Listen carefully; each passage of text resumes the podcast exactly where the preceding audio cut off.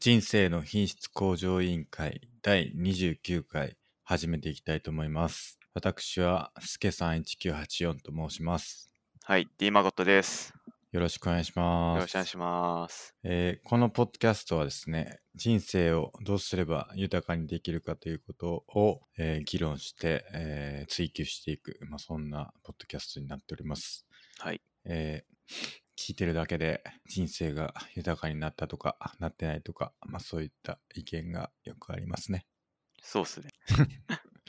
そうですね。あるとかないとか。まあ、なないとかあるとか。ない,まあ、ないんでしょう ね、多分、ね。ないのか。まあ、ない、ないですね。多分、聞いてるだけでは多分人生はあんまり豊かにならないかもしれないですね。はい。あの、やっぱり考えることが大事だっていうことを、まあ、常日頃頃から言ってますんで、まあ、考えるきっかけになって、まあ、ちょっとおかしいんちゃうんかよ、みたいなことを思ってもらえばいいんじゃないかなと思いますね。はい。っていうわけでやってます。で、えー、ツイッターはですね、えー、っと、ハッシュタグ、シャープ IQOL というハッシュタグを、えー、サポートしてまして、サポートっていうかまあ、決めてるんですけどね。 そちらに、えー、ご意見、ご感想などを送ってもらえれば、えー、お便りとして紹介してもら、紹介させてもらえればなと思ってるんで、 ぜひ投稿お願いします。はい。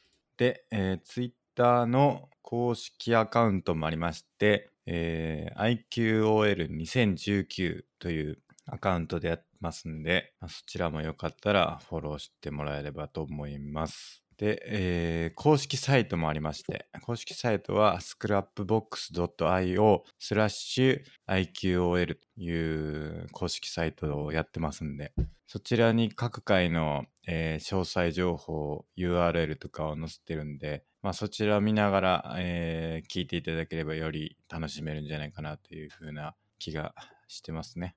はい。はい。そんなところですかね。そうですね。はい。で、えー、っと、じゃあ、ハイライトコーナーやっていきたいと思うんですけれども、準備は大丈夫でしょうか大丈夫です。はい。じゃあ、今週のハイライト、どうぞお聞きください。いやー、それはちょっとライフハックっていうか、ちょっと迷惑かも、ね、迷惑。 まあ、そうですね。大変ですね、運ぶ人は。 はい。ということでございました。はい。どうですかいやー、ちょっと毎回これ聞かれてるから、これ、ネタが切れてきたな。いやー、まさに、 これのね、あの、反応をどうするべきなのかっていうことをお便りで欲しいですね。そうですね。まあ、毎回言ってますけど、うん、我々まだ何がハイライトか知らないんで、現段階では。これどうする、 しぽってね、どうすればいいかなって。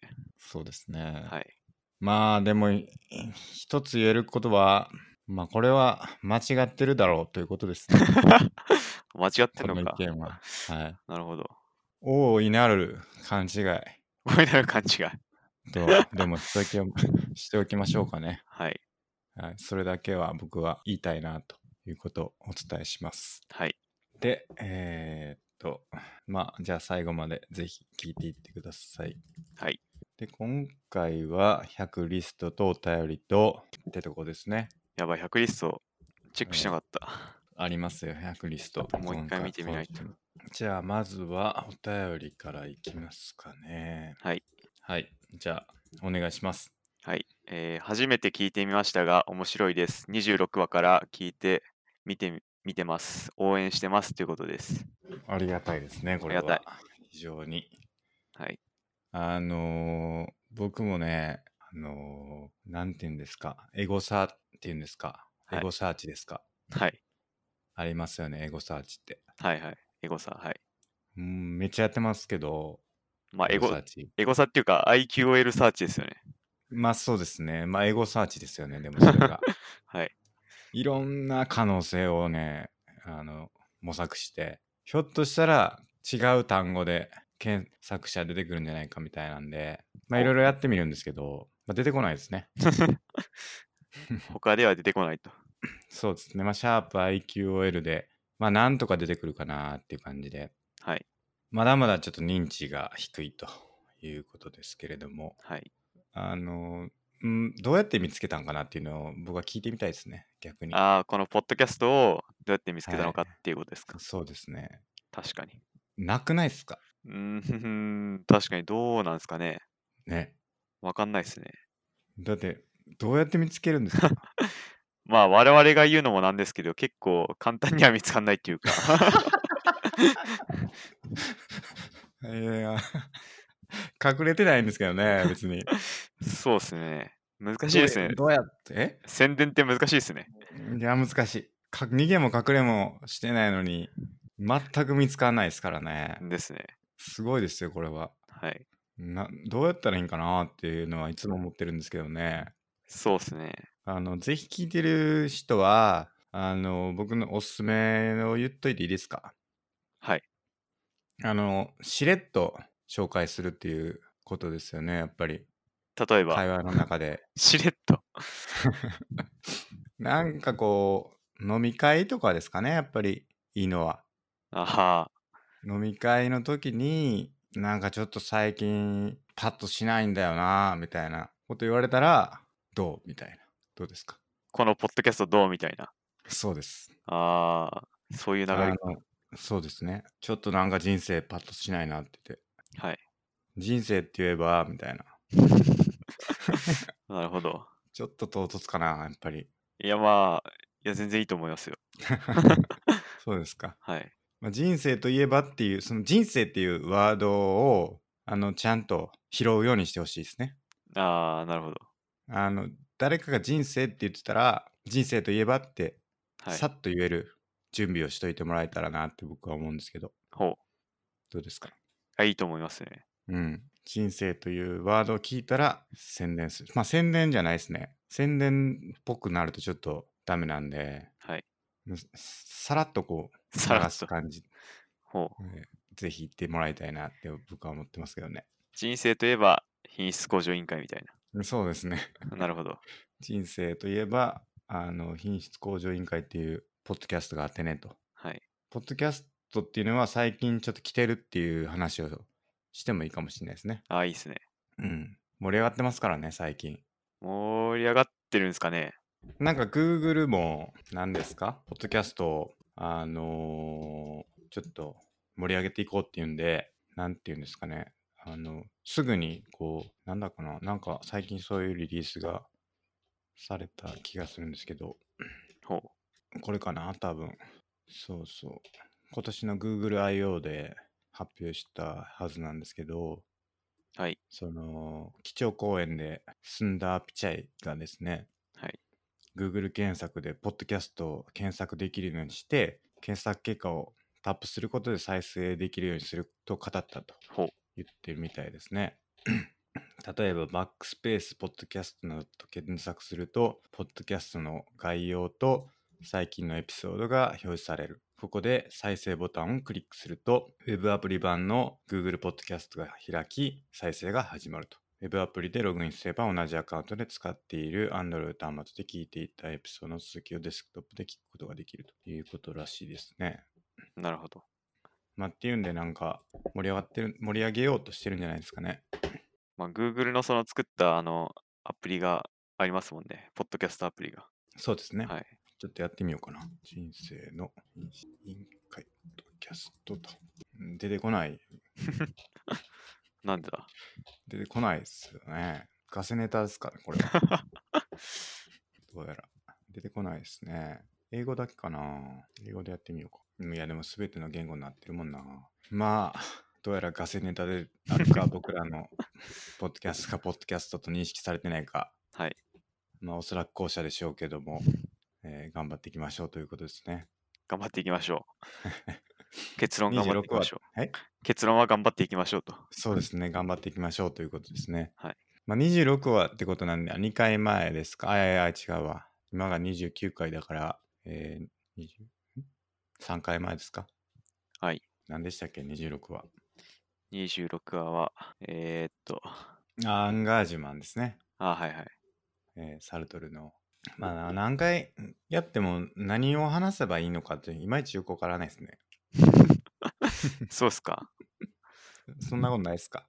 うん、まあでもなんだかんだ毎回話せてますよね。いや、そうなんですけど、結果として どの回が良くて、どの回が微妙やったんかっていうのは、わからんなっていうか、難しいですね。まあでも最初よりはなんか安定して面白い気がしますね。あ、そうですか。まあ僕の感触だと。それであればいいんですけれども、はい。だんだんこう、マンネリ化して、新鮮味がなくなってるんじゃないかっていう危惧をですね、僕は毎回抱きながらやってるんですけれども。まあでも毎回新しい話題話してるし、そんな僕は心配してないですけどね。あ、そうですか。はいそれなら良かったです。僕はなんか、だんだんこう、同じ話ばっかしとんなと。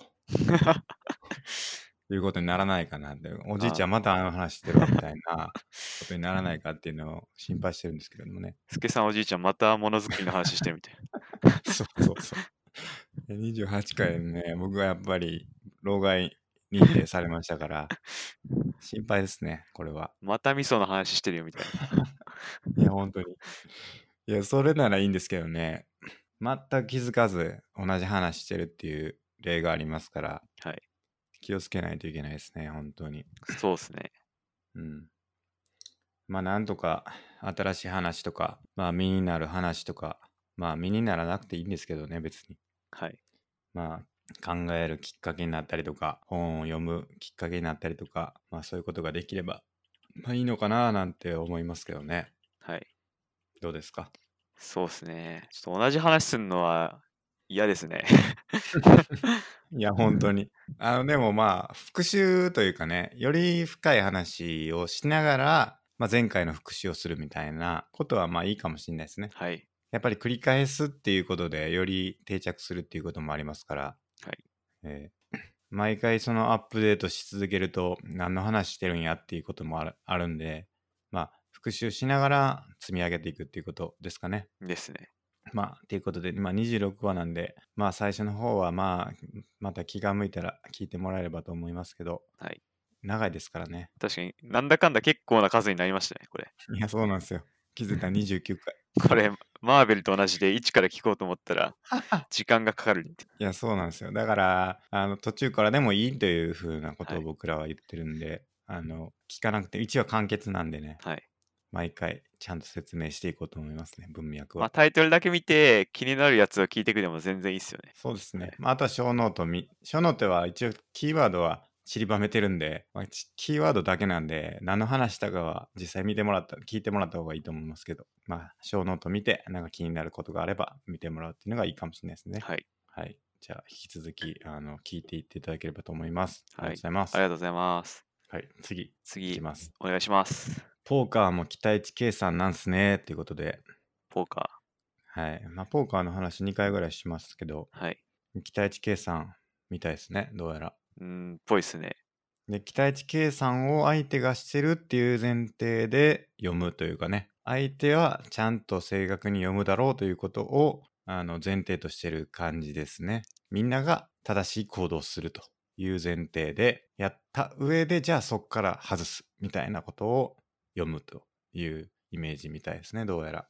まずは、一番ベースに期待値計算があっそて、うですその上に、その心理戦的なもんがうん乗っかってるみみたいな。たいな、そのようですね。あとは回を重ねるというか、まあずっとプレイするみたいですから。はい。なんかその辺でこの人はタイトに行ってるとかルーズに行ってるとか、まあ、タイトっていうのは厳しめに行くってことですかね多分はい。ルーズに行くっていうのはあのーまあなんか適当にって言ったらあれですけどはい。あの何でもかんでも参加してくるってことですかねそうっすね。まあポーカードによるとルーズタイトっていうのがいてルースかはい。ルースっていうのはまあ標準より多数のハンドをプレイしてなかなか降りないってことでタイトっていうのはゲームに参加する回数が少なくて早めにフォールドをするプレイスタイルであるということのようですね。はい。でアグレッシブっていうのがベッドやレイズリレイズといったまあ掛け額を上げていくあの行動を多くするプレイスタイルでパッシブっていうのはあまりベッドかレイズとかをしないみたいな、まあ、そういううん組み合わせスタイルの組み合わせっていうのがポーカーにはあるみたいですね。はおルースアグレッシブとか、ルースパッシブとか、タイトアグレッシブとか、タイトパッシブとか、なんかまあいろいろいるみたいですね。なるほど。うん。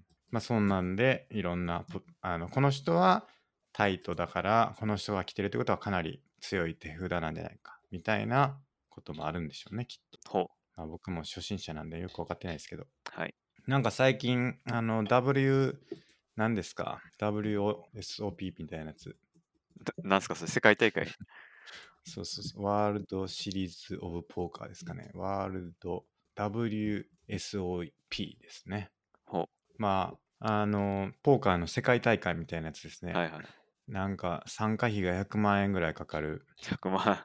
やべえな、でそれ。そういう そういうなんか大会が今年もやってたみたいなんですけどそこであの日本人の人が9000万円賞金獲得したっていうんですげちょっと話題になってましたねえ。えあの百宝っていう人池内さんっていう人かなー、ほう。僕もあのツイッターフォローしてるんですけどこの人が9000万円獲得したっていう記事が記事がというかみたいですね2位になったみたいなんですけどえこれか、参加費16万円のあの大会で賞金9000万。ー、すごいっすね。いや、すごいですよね。9000万ですよ、これ。8809人が参加して、そこで2位えー、ですか。解説のプロにも褒められたビッグブラフ。そんなんってが書あいったてんまですすかね。どこに書いてんの3、三ページ目かな。 3ページ目。ビッグブラフ。これ何をやったんですかね。ちょ詳しい内容までは分かんないですね。相手が降りるか受けるかで、数千万円の大地差が出る人生最大のブラフでえすっー、て。やっぱこれ、読まれるとまずいからってことですよね。うん少し緊張しちゃでもなんかそれを悟られまいと水を飲んだりとしてなんとなく余裕感を出したりしてましたって逆なんちゃうかなと思っちゃいますけどね 水飲んだりしたら緊張してるっていうのがバレるんじゃないかっていうか、うんう。まあ逆に日本人だからちょっとバレづらいっていうのもあるのかもしれないですね。そうなんかもしんないですねなんかあとよくプレイヤーでサングラスかけてる人いません。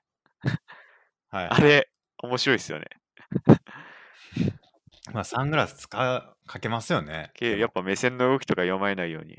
うんすごいよな9000万円っていやまあなんかこの人あの前にこの WSOP っていうのに参加しましたっていう 記事を上げてたんですよね、それが結構面白くて僕はそれでちょっと効果やってみたいなーって思ったりしてましたねじゃあ、スケさんもいつかめっちゃ上手くなったら100万払って参加する可能性があると。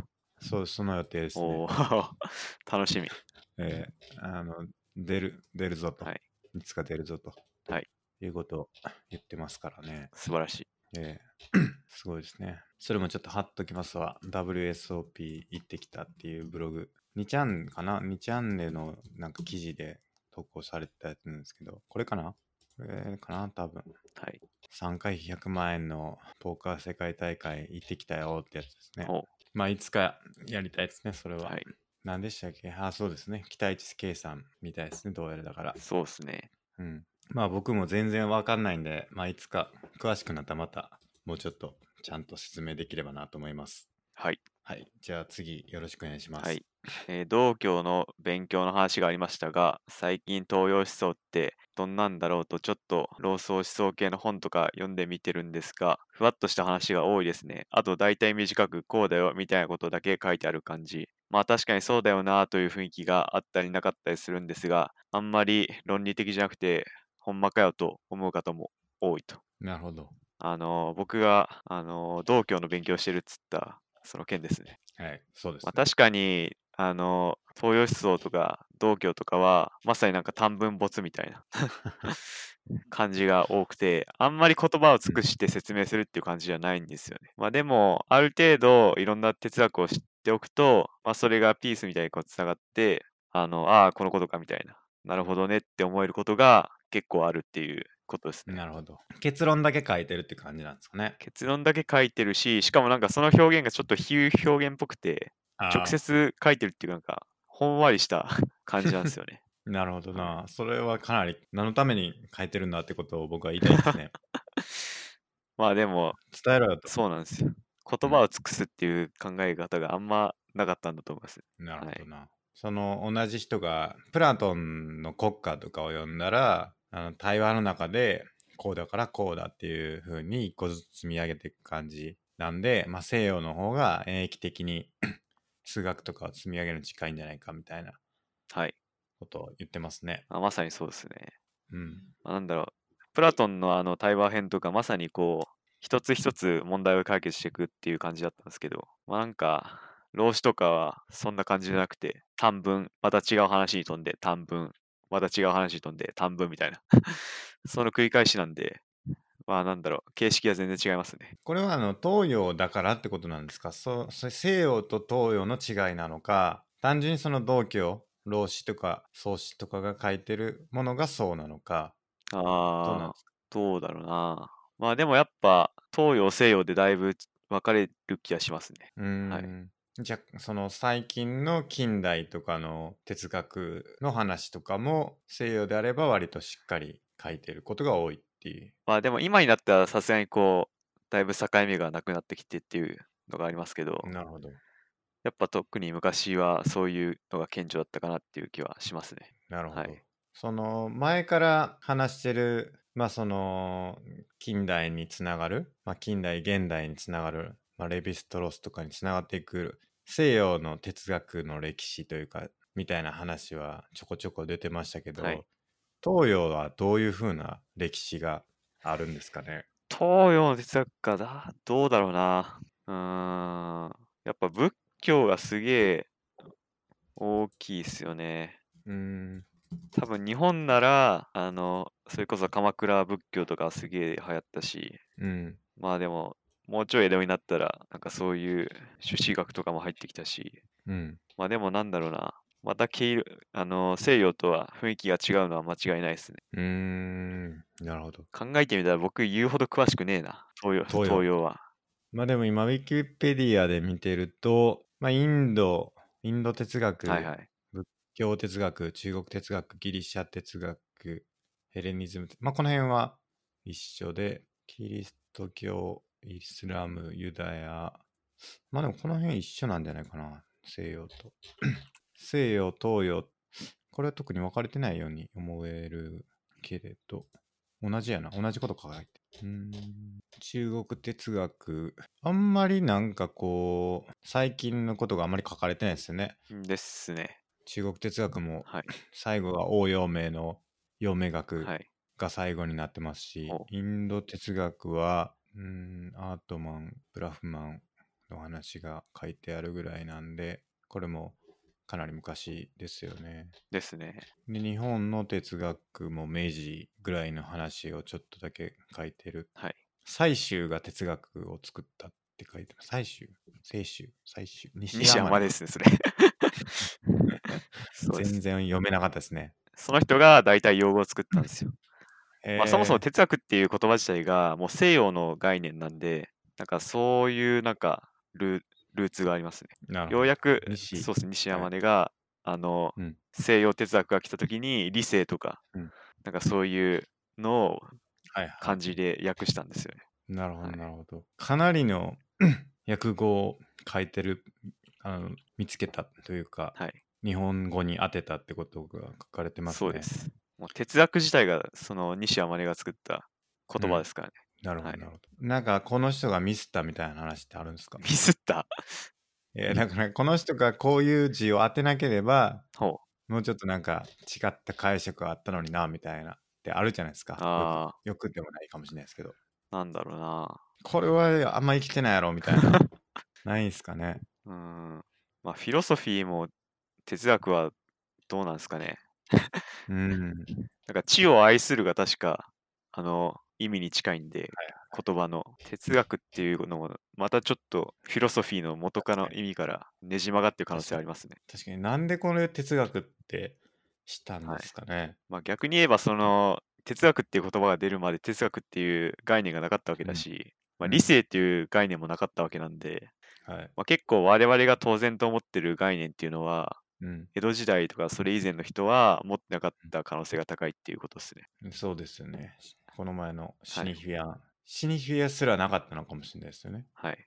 フィロソフィーを日本語として話すことがなかったから、はい。そもそもそういう概念すらなかったというか、ですね。でも言葉ができて、それについて話せるようになるというか、はい。って考えると、相当なインパクトのある仕事ですね。で言す葉をね。作るっていうのは。はい。どうですか言葉作ってますかことは、最近作ったこともあるかなないな。ないです。今の時代言葉作れますか人生の品質向上委員会は作ってるんじゃないですかね。そういうほ言う葉を。ちょっと長いかな。この人生の品質をなんかまた違う言葉でパパッと表せ たら IQL じゃないですかね、やっぱり。聞こえる。えまた新しい概念ができるかも。えそうですね。はいまあなんか、やっぱだからそれを概念を作るっていうのが、まあ、フィロソフィーっていうか、はいまあ哲学であるっていうふうなことが僕の読んだ本には書いてたんで、はい。まあだからそういうことなんでしょうね。確かドゥルーズっていう哲学者が、はい。哲学とは概念を作ることだって言ってて、はい、まあ確かにそういう面もあるなって思いますね。だから、まあ言葉作るのもそうだし、輸入してくるっていうのも一個手だってことですよね、これは。ああ、そうですね。西さんがやったように、はい海外ですでに概念と言葉になっているものを日本に輸入するとはい。いうのも一つ哲学するということには意義があるってことなんですね。ですね。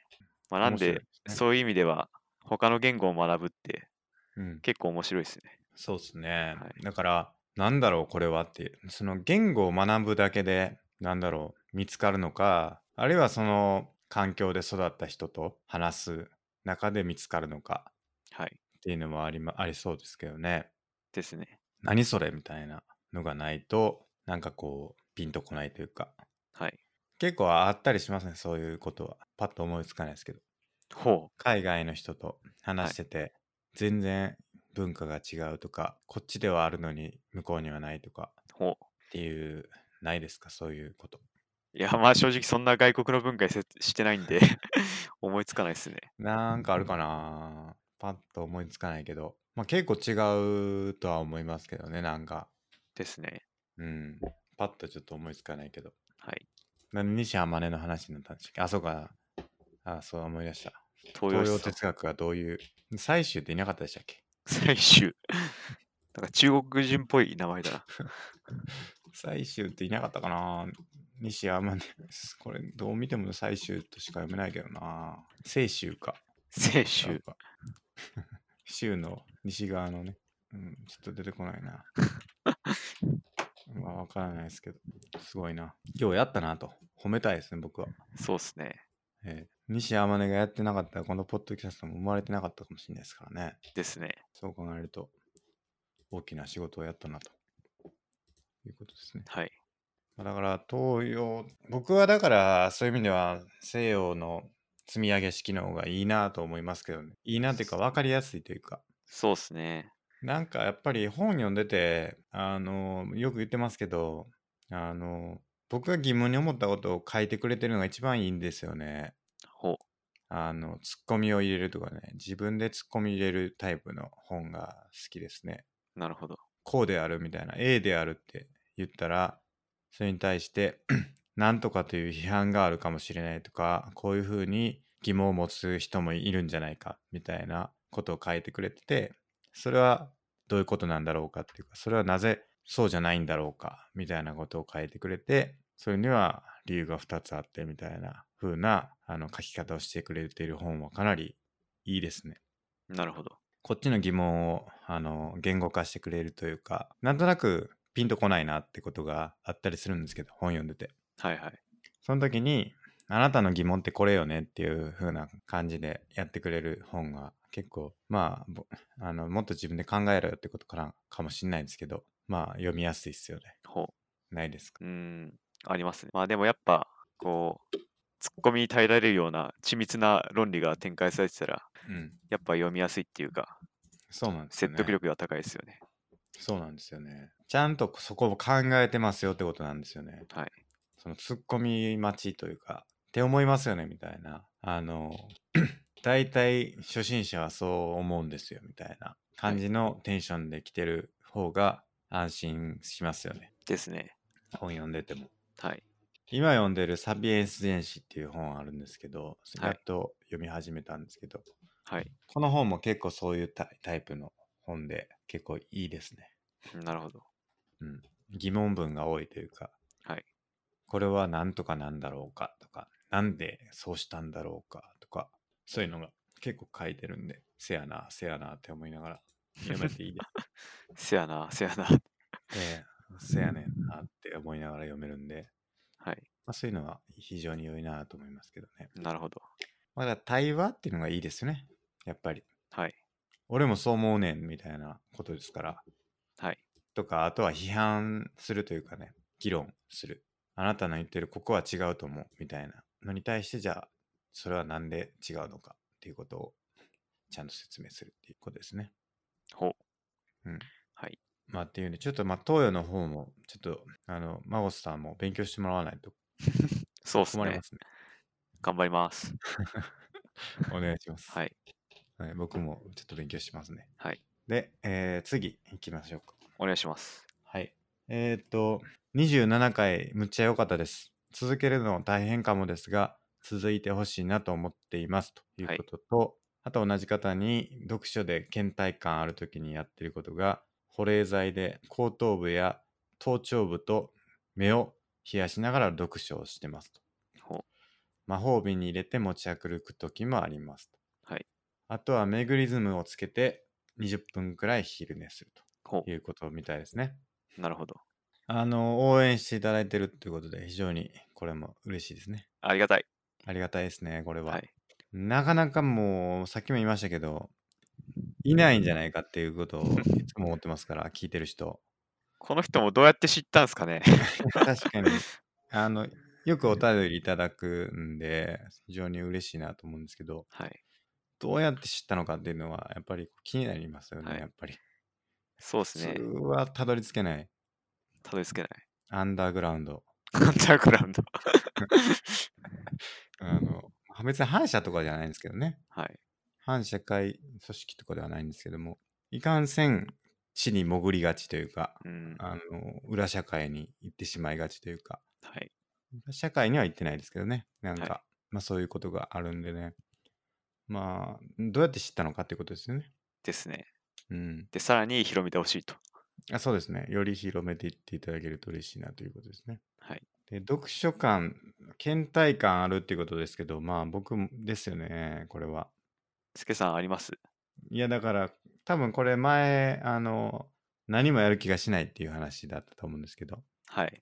多分それの話かなと思うんですけどねなあ。ちゃんとこう冷やす冷やすっていうことをすると、まあ、読書へのやる気が出てくるっていうことですかねおはいそらく あと昼寝っていうことで昼寝いいっすね。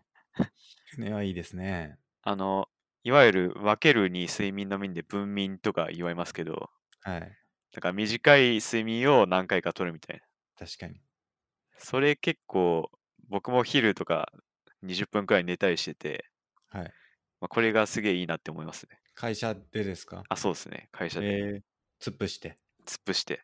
いいっすねはい。僕もよくやりますけど会社で突っ伏して昼寝ははい。あの、家でやるじゃないですか、昼寝。はい。あの、だいたい5時間ぐらい寝ちゃい ますね。ベッドで寝ると。あいや夕方になってますから、気づいたら。昼過ぎに寝て、ええ起きたら夕方みたいな。 もう夕方っていうか夜というかね。夜。ええはい。あの気づいたら、まあ、昼寝というか、がっつり寝てるということはよくありますけどね。ほう。どうですかありますかいや、僕もありますね。似たようなことが。うん。だから、ちゃんと目覚ましつけないと、あの、しっかり寝ちゃうんでね。はい。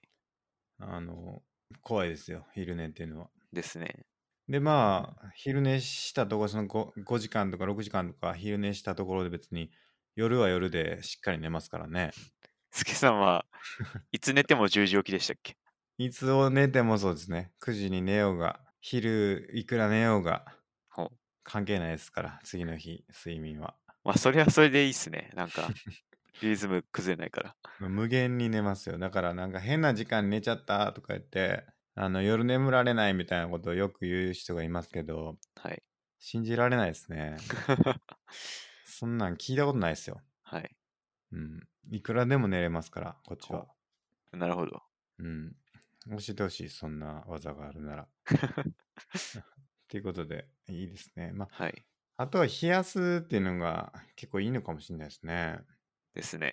これどうやって持ち運ぶんですかこれ、保冷剤。保冷剤を魔法瓶に入れるのか。ということだとそ思ういでますす。よねはい。はいはいはい。なるほど。すけさん、目疲れます目が疲れるってことはあんまり感じたことはないですけど、はい。どうですか、まあ、僕はあんまりないですね。目が疲れるとか、うん倦怠感感じるっていう のは。多分その僕で言うとこの前の話でいくと保冷剤取りに行けないんですよ ね。もやる気がなういも。うもはやその横にないと真横に保冷剤がないとはい。保冷剤を取りに行く元気があれば読書もできるってことなんでかなり追い込まれた状態というか感じですけどね。もうそれ、ドラえもんの4次元ポケットがないと解決しないですね。そうですね。それは、ね、待ってますけど ね。ドラえもんといえばあののび太の牧場物語っていうのが出ましたね。ああ、話題になってたゲーム。あ話題になってんですか はい、なってました。何ですかなんか、のび太が、まあ、主人公の操作するのび太が、ずっと鉱山掘るのが、なんか、 一番最適らしくて、なんでのび、あの牧場物語じゃなくて、地下労働になってるみたいな。あれっすね。見ました、僕もそれ。それ逆にちょっと興味をそそられましたね。いや、そうそうそう。見た、見た。それ、なんか、初期は、その牧場放置して、ペットとか、あの、畜産とか、もう、やらずに、ひたすら鉱山で、あの、掘るんがいいんですね。はい。で、その鉱山で掘るのも、なんかこう、毎時、なんかその、のび太は昼寝っていう、さっきの、昼寝っていう能力を持ってて、スキルを持ってて、そのスキル、あの、昼寝のスキルは1分でもいいいいらしいんですね。ほう。だから、毎時59分に1分だけ昼寝して、まだ 59分労働させるっていうのが、一番あの効率がいいっていうんで、はい。もう産業革命、イギリスの産業革命時代の労働者と一緒だみたいなことを書いてましたね。なるほど。牧場物語。非常に面白いですね、これは。はい。まあ、これがなんか、 これか、これか、これか。えーゲーム、のび太の牧場物語が、途上国の経済破綻や労働基準法のない世界の見本のよう。産ユーザーは歓喜。ここは産業革命のイギリスって言ってね。なるほど。すごい世界ですね、これ。これ歴史を学べると。いや、そうみたいですね。ただ、牧場物語自体は、そういうゲームみたいですね、どうやら、昔からあ、。そうなんですか。はい、 なんかむしろなんかその機能的にあの優れてるらしいでらしくてはい。あの結構いいんじゃないかっていうえ書いてる人がいますねこれすごいですねでなんかドラえもんも初期ではその新密度がゼロで塩対応してくるとかやって ひどいひどいゲームやなっていうことをね思思わされますねこれー、えドラえもんのび太の牧場物語が効率化を図ると農作業を捨てのび太を鉱山に閉じ込め23時半まで鉱石を掘らせ0時までの30分休憩それが終わればまだ23時半まで労働させると 聞いて中世イギリスの産業革命と同じ構造で笑ってひどいなあこれ本当にー、これ、スケさんの好きな開示開示感がありますね、これ。いやそうなんですよ これね これね1枚目事前に想像していたのび太の牧場物語2枚目実際にプレイ中のイメージ地の底 でっていうあのこの開示のあのチンチロのチンチロ編のやつが画像貼られてますねはい。ひどいですねこれ のび太の牧場物語小学生が 朝6時から 深夜3時までの 肉体労働を強いられてる時点でかなりかわいそうなのにドラえもんから寝なくても疲れない薬とかいう明らかな覚醒剤を処方されるから本当は寝れるはずだったわずかな休憩時間まで働かされるの鬼畜すぎて笑っちゃったな すごいゲームですねこれなるほど。えーやばいっす。まあ、ぜひやってみてもらいたいですね。 僕もやってないからあれですけど。はいすごいなあ面白いですね。まあ、っていうんでね、牧場物語でも昼寝は大事だっていうことが言われてるんで、はい昼寝しましょうってことですね。昼寝しましょ昼寝してあの24時間働きましょうってことですね。はいまあ、ちょっと目冷やすのやってみたいですね。う。そうっせすっね。かく教えていただいたんで。まあ、今から暑くなってくるし、てかもう暑いし。そうですね。はい魔法瓶に保冷剤持って会社で冷やすっていうのはいいかもしれないですね。はい疲れた時に。ですね。いいです、ねはい僕結構いろんなのを教えてもらったやつやってますよ。おううん。あれ、ビタミン C もやってますし、ですね。えー最近、あとなんか、なんかもう一個やってた。なんだっけな。なんだっけ。ビタミン C のあと、何でしたっけなんだろマゴスさんの言ってたやつ。僕言ってたやつなんか忘れてう、なんだろう、ビタミン C、た教えてもらってやってるやつ。僕も思い出せないです。なんだっけな。なんだっかな。まあ、あの、本読んだりとかもそうですからあね。ー教えていただいて本読んでますし。忘れちゃったな。また思い出したら。はい、ありがとうございます。はいちょっと試してみます。ありがとうございます。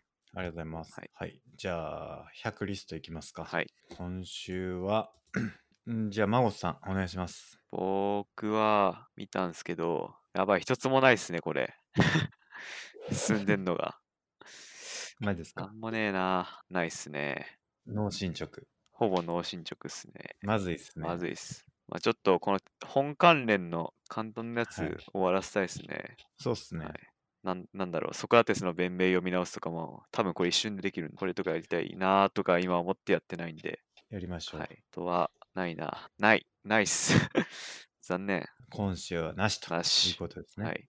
で僕の方ですけど、はい僕もね、ないんですけど、基本的には。はい。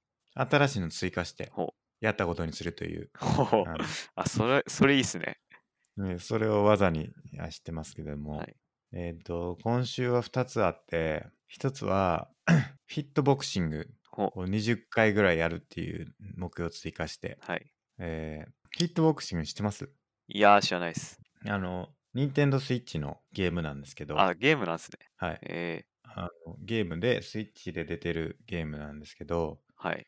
あのージョイコンあるじゃないですか、はいはいスイッチの。はい。あれを握りしめて、その、ボクシング的なことをやるんですよ。え音ゲーみたいなの当てて、ー、はい。音楽が流れてきたら、それに合わせて、ジャブをしたりとか、ストレート打ったりとか、右フックしたりとか、アッパーしたりとかするんですよ。はい。僕はまだ右フック、アッパーぐらいまでしか解放されてないんですけど、あの、まだ初級コンビネーション編で、それが徐々にこう、アップグレードというか、あの、解放されていって、なんかだんだんみず難しくなっていくみたいですね、え技が。ー、いいっすね、そステれ。ップとか、そう、なんか避けたりとか、ダッキングっていうんですかね、はいはい。したりとか、ステップしたりとか、まあなんかいろんな技が増えていくみたいですね。いいな、これ。僕も買おうかな。結構いいっすよ。えかなり運動量あって最近毎日やってるんですけど、ー、はい。汗だくになります ねなんか、スケさん、この前、スラックで、なんかすげえ疲れたっつってたのは、このフィットボクシングですか。ああそうかもしれないですね、えー、いや格闘技、あまあなんかボクシングいやだあなんまみたい関係ないなかもしれない 普通に疲れただけかもしれないですどっちかわかんないな格闘技舐めてたとか言ってたの。ああそれはそうですねそれはフィットボクシングですあこそれでそんな疲れるんだ。めちゃ疲れましたねまあマンゴスさんは普段から運動してるからそうでもないかもしれないですけど、はい。まあ30分とかのコース僕がやってるのは30分のコースでやってますけどえ結構疲れますー、ねそうなんだ。やろっかな。あともう肩がものすごい筋肉痛 でそそんな疲れ んだ。腕もそうだしう、ん。上腕も筋肉痛になりますし、ただ振ってるだけなんですけどね。で、すげえな。だいたい1日、あの、パンチ数とか出るんですけど、記録が。はい。 1回30分で1000回ぐらいパンチするっうん。ぽいですね、だいたい。やろっかな、僕も。いや、おすすめですよ。結構家でできますしね。ですねめちゃ手軽でいいですね。おうおすすめです。やろう。僕もやろだいたい230キロカロリーとかって書いてましたね、はい消費。う。えカロー、リー、そうです。で、おすすめですね。あとは、なんだろう、ちゃんと記録してくれるんで、なんか、やった感があるのと、はいあと声優が結構豪華って いう、大塚明夫とか本当がだやってるんですけど、あの、はい誰ですか、スネークですかスネークそうっすね。スネークの声の人がやったりとか、ムッキムキなん ですよね、トレーナー。あと今、これ、ほ公式ホームページ見てるんですけど、なんか、は曲に合わせて、なんはか、できるみたいな。そうです、そうです。そんなのもあるんそうあの、いろんな曲を、まあ、洋楽が多いのかな、多分で。すね。かなり、なんか2ヶ月かな ?2 ヶ月で30分プレイで1日、だいたい平均2キロ減って言ってるんで、すげえ。かなりあの消費キロカロリーですね。あの消費、あの体重、ダイエット効果もはい。いいみたいですね。うーん。あとなんかやっぱ肩めっちゃ使うんで、はい。肩こりがなくなるって書いてましたね。ああ、そうなんだ。肩甲骨が剥がれるとか言って。はい。まあ、水泳とかややっててもそうじゃないですか。肩こりがなくなるって言うじゃないですか。はいはい。それで多分その肩を振り回すんで、パンチしながら。えそれで結構肩こり効果も、肩こり解消効果もあるんじゃないかなって気がしますね。ーちなみに、これどうやってスケさん知ったんですか、このソフトの存在。なんか話題になってましたね。えじわじわ売れてるとか言ってー、あ。そうなんそうそうそう。これはなんかじわ、確か去年発売されたですね。去年末はでずすでね。すけど、うん。かなり話題になったんで、ちょっと前に買ったんですけど、全然やってなくて、はい。またやろうっていうんで、やってますね、今。いいっやすりねましょう、ぜひ。こやろう、やろう。ポチろれ3回ぐらいやったんで、僕、う。3回。今日もやる予定です。ほう。いや、確かに僕も週2、3回ジム行ってますけど、それ以外の日何もはいしてないのがちょっと気になってて、はい。やっぱ毎日やった方がいいよなとか思いながら、特に何もしてなくて、はい。なんでなんかこれちょうど良さそうだなと思って、そうっす。はい。いいと思う。やっぱね、皇居ランもいいんですけど、はい。まあ、皇居ランも引き続きやるんですけど、やっぱ足には来ないんで、まだ、そのフィットボクシング、僕のやってるコースだと。はい。まだ。やっぱり上半身はフィットボクシングで、体力っていうか、足とかは皇居ランでって思ってるんですけど。なるほど。でも皇居ランってやっぱ大変なんですよね。わざわざ皇居の近くまで行かないといけないし、まあ、しかもお金かかりますもんね、毎回。お金かかる、ロッカー代かかるのと、あとシャワーもなんかちょっと、よそで入らなあかんし、よそっていうかそのロッカーで入るんですけど、まあやっぱ家の方がいいじゃないですか。はい。だから家の中ですぐできて、すぐシャワー、お風呂入れて、すぐ寝れるっていうのはめちゃくちゃいいですね。ほジムに行くより手軽だし、いいと思いますね。う。うん。あの、ジムの、なんて言うんですか、あの、プログラムあるじゃないですか。スタジオプログラムみたいな。やったことありますえ、なんすかそれ。なんかあの、ジムで時間決められてて、はい。鏡張りの部屋で、なんか、インストラクターが立っててあ、ーそれの動きに合わせてこう、いろいろやるっていうなん。かエクササイズ的な。そうです、そうです。ああ、いや、行ったことないです。あ、そうっすか。あれも結構僕好きなんですけど、はい。まあなんか言われるがままにいろいろやるからなんか最終的にすんげえ疲れるんだけどなんかこう時間はあっという間に過ぎるというか、はい あれいいんですけどあれもわざわざジム行かないといけないですからはい。 そういう意味ではこれもなんかそのインストラクターが前に立って次はこれ次はこれみたいなのに従ってやるだけなんで、はい結構楽ちんなんですよねうーん。動きはシンプルですけど、はい だからかなりいいなぁと思ってるんですけどなるほど。まあこれもどれぐらい続くかわかんないですけど ねあ僕もやるんで、はいすけさん今からフィットボクシングって。 言あってやりましょうか。 はいやりましょう、やりましょう。それは。っていうんで、これはちょっとまた新しく目標追加ということで。はい。運動系の目標追加してきますね、最近。ですね。っていうのと、あとはぬか漬けを極めるっていうのを一個追加して、あの、ぬか漬けをまた始めたんですよね。ほぬか漬けって知ってますう。わか ります。はい。本当ですかもちろん知ってますよ。どういうもんですか、まあ、漬物ですよね。ぬかで漬ける漬物ですよね。うん、まあ、間違ってないです ね。まあで大も体あでもぶっちゃけ僕そんな好きじゃないんですよね。あ、そうっすか。なんで味的な問題で。えー、マジで。あんまり美味しいと思ったことがないんですよね。え、その店の漬物とかってことですああー、か店とかでも出ても、え、マジっすかあんまり味が好きじゃないんですよね。漬物自体があんま好きじゃないってことですかまあ、漬物、ものによっては好きですけどね。うん。なんだろう。キムチも好きですし、なんか浅漬けとか好きですけど、うんなん、かずぬか漬けあんまり好きじゃないですよね。えじゃあきゅうりの漬物とかああ、きゅうりのぬか漬けですか。ぬか漬け出てきますよねお店でああ、出てきまよすね。でも、くまあ、定食食屋とかべれますけど、はい食べれますけど、そんな好きではないなみたいあそうですか、な。はい。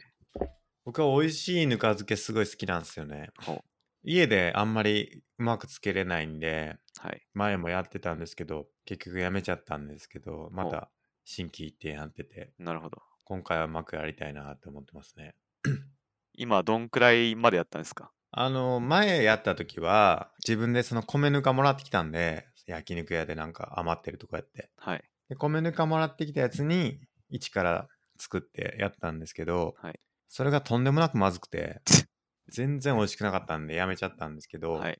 今は、そのぬか漬けキットみたいなやつ、はいあの、もう、すでにある程度使ってるやつというか、すぐに漬けれるぬか、はいっていうのが売ってて、それを買ってきて、それでやってるんですよね。えー、だから結構最初から美味しく浸かるんで。あれじゃあもうすでに食べたんですかあ、食べました。食べてます、食べてます。えガンガン。美味しいっす。ー、なるほど。 かなり美味しいね。ちょっとみ色色合いというか、見た目があんまり良くないんですけどね。はい。あの、やっぱり、ぬかっていうのは、あのかなり栄養素を生み出すみたいですね、どうやら。生み出す。ええぬかに栄養素が含まれてるから、はい野菜に含まれてない栄養素を、あの、含ませることができるみたいですね。えきゅうりとかにもほう。米ぬかに含まれてる栄養素が入はいると、入り込むとー、なるほいど。うので、うん、かなり体にもいいんじゃないかなって思いますけど好きじゃないとするとちょっとまずいという かそれはちょっともうどうしようもないというか、ですね。えじゃあ、このポッドキャストが人気になった暁には、味噌と一緒に、つけさんぬか漬けプレゼントっていう。え どうかな味噌とはちょっとなんか違う感じもしますけどね でも送るの大変クール かな急に。そうそうクそうールで。 腐るんじゃないかなっていう気がしますねぬかはな味噌はまあいいある程度いいと思うんですけどね、うん、漬物はちょっとかなり慎重にしないとちょっと食中毒が起きたりなんかして確かに。責任取れないですからねまあ、味噌はえ安え全、比較的安全ですけど、はいまあ、ぬか漬けちょっと、 食中毒はやばいかもしれないですね。 まあぬか床を逆にプレゼントするっていうのはあるかもしれないですね、なる ほど。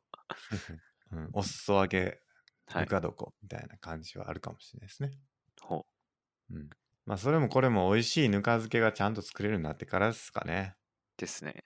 ええまあちょっとそれでぬか漬けをちょっと極めようかなっていうのがありますね。はい。てな、てな感じですか。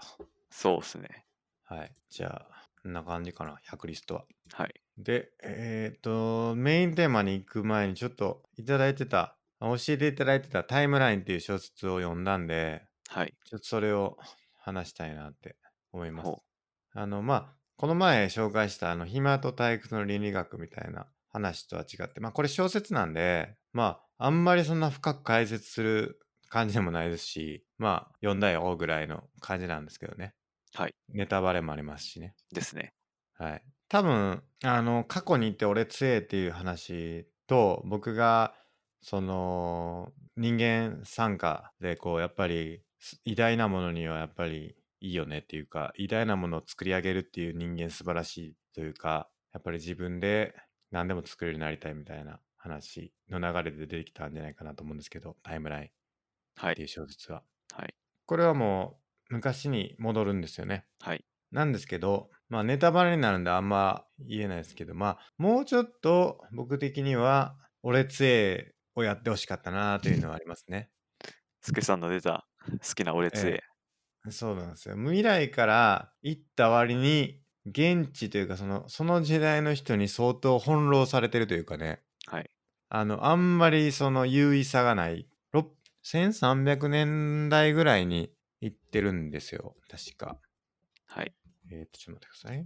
えっ、と、いつだ ?1300 年頃ですね。あの、100年戦争の頃の、えーフランスに行ってるんですよ。イングランドとフランスの、ん違うか。100年戦争。フランス王国の王位継承及び、イングランド王家がフランスに有する広大な領土をめぐり、フランス王国を治めるバラワ朝とイングランド王国を治めるプランタジネット朝及びランカスタ朝というフランス人王朝同士の争い、はい。100年フ戦ラン争ス。領主たちが2派に分かれて戦った内戦であると。これがまあ、あの、この時に行くんですよね。だからほうかなり戦争をしてるんですよね、現地では。だから、現代の技術をもってすれば戦争もかなり変わってくると思うんですけど、はい。まあそういう感じではなかったかなって感じですね。そのだから現代の技術をうまく活かしてそこの時代でうまく立ち回るみたいな感じじゃなくて結構その冒険活劇じゃないですけど結構その何が起きるんだろうっていう感じでその時代で冒険するその主人公たちが次はどうなるってしまうんだみたいな感じのことをあの楽しむ、まあ、そんな小説だったかなという気がしますね。なるほど。うんじゃあ、100点満点で点数つけるならいくつですか難しいな。すけさん、 70点かなすけさん好みでもう70点と。 70点ですね。70点かな俺、杖が足りないから70かなそうみでたいすな。ね。その辺がもうちょっとうまくやれたらっていうのと、その現代っていうのがやっぱ出てくるんですよね。その対比としての、その過去に戻る主人公たちと、その動向を見守る現代の人たちっていう関係性なんですけど、はい。現代でのその動きみたいなのがもうちょっとあると面白かったなっていうかそういう感じはしましたね。なるほど。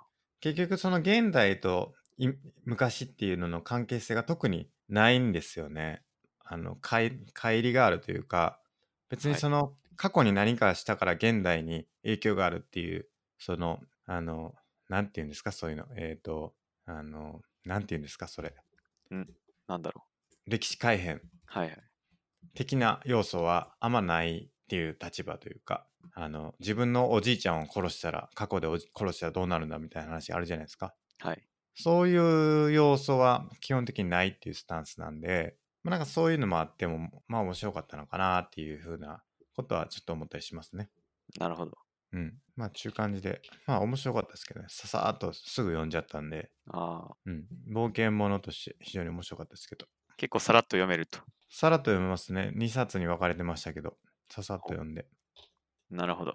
で、僕、ミクシー最近見てたら、なんかこれ、見てたみたいなんですね、僕、映画で、ほう。学生の時に。はい。全く記憶にないんですよね、映画版見たっていう記憶 が。えほんまに見たんかなっていう感じなんですけど、どうやらタイムライン見たって書いてるんですよね、ミクシーに。ー、でも忘れ去られてたと。全く記憶に ない。まあでもまた楽しめたならよかっ たですね。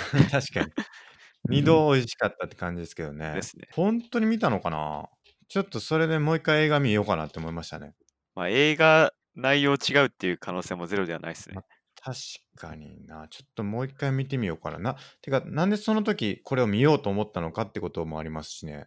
はい。まあなんか見たっぽいんですよね、どうやら。なるほど。うん。ちょっと昔ほんまに見たんかっていう観点でもう一回見たいですね、映画。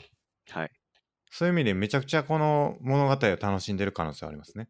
ほええ。なんでまあ、もうちょっと点数は高くなる可能性はありますね。はい。あということで、ありがとうございました。う。ありがとうございました。そうか。で、えー、っと、じゃあ今日のメインテーマいきますか。メインテーマ、はい。今日今何回ではす何かですかあ はい今回はですね、 お願いしライまフハッす。クの第2回目ですね。お、第1回いつでした結構前ですけど、第1あ回の、が確か15回目ぐらいかな、第14回かな、はい。にあったと思うんですけど、で、その時なんか、一旦我々でもさらに考えてまた第2回やりましょうみたいなそうですね。ことを言ったんで、はまあい。ちょいちょい我々も貯めてたんで、そうですね。やるかみたいな。そうですね。はい。まあ、ライフハックっていうのは何ですか便利に過ごすってことですかね。人生がちょっと便利になる豆、豆知識みたいな。豆知識ですね。はい。やりましょはい。う。で、前回結構僕がいろいろ言っちゃったかなと思うんで、は今い。回は孫さんメインでいきましょう。じゃあ、一つ目いきます。はい。お願いします。一つ目は、飲み物、特に2リットルのお茶とかは、はい。 Amazon で買うといいよっていうことですね。まあ、うつん。まそれはり、どういうことですか結構2リットルのものとかスーパーで買ってきて、家に持ち帰るのって結構重いじゃないですか。しかも買っても2個か3個で、しうかもん。すげえ6キロくらいになって、すごいうん重いんですよね。はいはい。で、なんで、Amazon で結構まとめ買いができて、お茶2リットルのペットボトルが、なんか10本入ったのが1箱になっててみたいな。で、まとめ買いできて、しかも、あの、家に運んでくれるんで、はい。すげえ楽っていう確かに。ことですね。僕も Amazon じゃないんですけど、声優ネットスーパーで僕はお飲み物は買ってますね。いいっすね。ええお茶とビールとはい。炭酸水はい。をあの買って寝室に置いてますね。はい。あの、段ボールで。ほう。確かに、あの、運んでくる人すんげえ大変そうなんですけ ど、いや、ほんとね、黒猫ヤマトの人とか、ちょっとごめんねって思いながら 本当に。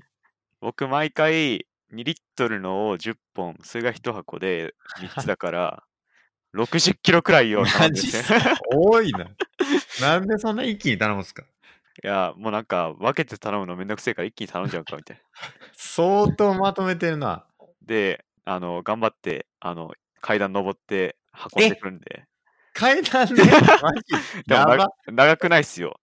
長くない階段をこう、頑張って持ってきてくれるんで。あ、 3泊まとめてですかいや、さすがに往復しますね。あ、往復しはて。い。は大い。変。 はい、1箱。はい、2箱みたいな。マ ジえ、マゴスさんの家はエレベーターついてないんですかナイス、アパートなんで、アパートの2階なんですよね。なるほど、なるほはど。い。まあ、そんな、さすがに山ほど階段があるわけじゃないんで、それは大丈夫ですけど。 でも3往復ってことですよね。そうです。いやー、それはちょっと考えた方がいいかも な。山本さんはちょっと、一本あげた方がいいですかね。これ、小山いやの人に。そういうことじゃないと思うんですけど。一本いらないしね、多分その人も。確かに。いや、そうじゃなくて、だって別にその一気になくなるわけじゃないですよね。そうなんですけど、うん。だから一箱なくなったらまた一箱頼めばいいじゃないですか。まあ、でも、受け取るのがめんどくさいんですよね。なるほど。時間をこう、毎週、なんか分けてたら、不在まあ届が確か入ん で、一気にガツッと。にいやー、それはちょっとライフハックっていうか、ちょっと迷惑か も。迷惑。まあ、そうですね。大変ですね、運ぶ人は。うん。ヤマトの人が聞いてたらガチ切れっていう可能性ありますね。あいつ毎回頼みやがってって。うん。あいつかーってなってますよ。きっと多分結構いると思うんだよな、これ。いやー、ちょっとそれ、僕はだから、あの台車に乗せてエレベーターで運んでくれるん で、はい。大事多な分んでそすね。の手手間ではないはずですけどね。 はい階段往復は大変ですよ。そうですね。えー引っ越しの時とかも言うてますもんね。階段多いとこは大変だって。ですね。えー当たり前ですけどね。はい。お兄さん言ってますよ。今日は午前中から3階か言うて、夏場に引っ越し大変やな言うて言ってるんでね。はい。 多分、真央さんも多分、要注意リスト入ってるはずですよ。あいつ、あの家はよく飲み物た、なんかすげえ頼んでるから気をつけるみたいな。いや、絶対言われてると思う。やばいっすね。 60キロまたやりやがったって。確かに。いや、それはちょっとまずいな。すいません、本当に。すいませ謝っんて。おきました まあでも実際、あの、いいですね。はいまとめて頼むというか、まあ、段ボールで買うのは、そうです。うん、おすすめ。確かに。はい。まあ、できれば、1回で運べる量にしてくださいと僕は伝えたいでそうっすすね。ね。まあしかも Amazon なんか、10本で1箱みたいなパッケージがあって、うん結構多めで1箱になってるのがあって、すごいですね。はい。それがクソ重いっていうね。すごいなあ。だって僕も6本かな、多分。僕が頼んでるやつは。ほう2リットル6本。はい。それでも重いなって思いますけど。ほ20キロやばいっしょ。やばいっすね。ええ僕もね、この話しましたっけ砂袋の、砂砂袋、袋。い砂糖袋の検品の話してしましたっけや、してないですね。してないですかね。はい。アルバイトで。アルバイト、やそれは初めて聞きました。本当ですかはい。砂糖袋の、砂糖って、あの、シュガーですね。はい。あの、白い砂糖があるじゃないですか。はい。あれが入った40キロぐらいかな。50 60キロやったかもしれないですけど、40キロやったと思うんですけど、の入った袋に穴が開いてないかチェックするっていうバイトをやったことあるんですけど、ほう。うん死ぬかと思いましたね、あれ。 え、あいの、一袋何キロの砂糖ですかそれが40キロです。1袋。あ、40って相当業務用みたいな。どでかいやそうつで。へえあの、港というかね、あの、コンテナに乗せてくるんです。コンテナに乗せて発注す、はあの、発送するんですけど、はいコンテナってありますよね。あの、フォークリフトで運ぶコンテナ。はい。あえ、港にあるようなやつですよね。そうです、そうです。はいあれに、その40キロの袋を、あの、積んで、いっぱい積んで、1個とかやってややるんですけど、はいそれをね、チェックするバイトやったことがあるんですよほう。チェックするのは僕じゃなくて、おばちゃんなんですけど、チェックするおばちゃんの近くにその砂袋を持って行って、あの、チェックしてもらうんですよ、表側を。はい。そしたら表側チェックしたら OK って言われたら、その表のやつを裏返して、今度お裏をチェックしてもらうんですよ。ほう。で、OK って言ったらそれを運んで、コンテナに積むっていうアルバイトですね。はい。だからひたすら運ん、おばちゃんの元に運んで、チェックしてもらって、また運ぶっていうのを、一日中やるっていうバイトなんですけど、すいません、40ですよね。 40です。 40きついな。あの、計算したんですけど、はい一日に確か、何倍やったかな ?20 トンだったかな20トン。トンか。運んだんですよ。はい確か、当時。ほ違うか。に40で5袋で200キロですよね。はい。 50袋で 2, キ2トンですよね。 2トン。かなり痛い20いや20トンぐらいだったと思うんですよ確かはいもうずずっと運び続けるんで、はいもう1日500袋ぐらい、確か、 チェックしたと思うんですよね。チェックしてもらったと思うんですよね。えもうフラフラですよ、最後の方なんて。そんな、1日にそんな運ぶこともないですからね。 それ完全に力仕事ですね。いや、そうそう。あの、日雇いバイト僕当時やってたんで、はい。あの、ひたすらもう力仕事がすごい多かったですね。ムキムキのおっちゃんがやってましたけどね。正直今のスケさんの体型からは 全然想像がつかないです けど、いや、僕も想像つかないです。やってましたよね、もうそれ。今フィット結ボ構クそういうバ今イトがあるんですよ。えすフィットボクシングで今フラフラになってるけど、当時は体力あっもうたんちでょっすかと、もうちょっと体力あったんでしょうね。ええあの、ひたすらやってる。引っ越しのアルバイトもやったことありますから。マジっすかはい。引っ越しのアルバイトは、あの、タイヤのマットの話はしましたっけしてないと思います、それも。自動車のマットの話してなかったでしたっけしてないっす。自動車のマットの切れ端をつだ自動車のマットを作る工場があってそこの自動車のマットの切れ端をあのプレス機っていうので一塊にするんですよほそれがだいたい4 0キロぐらいになるんですけう。どあと40キロ。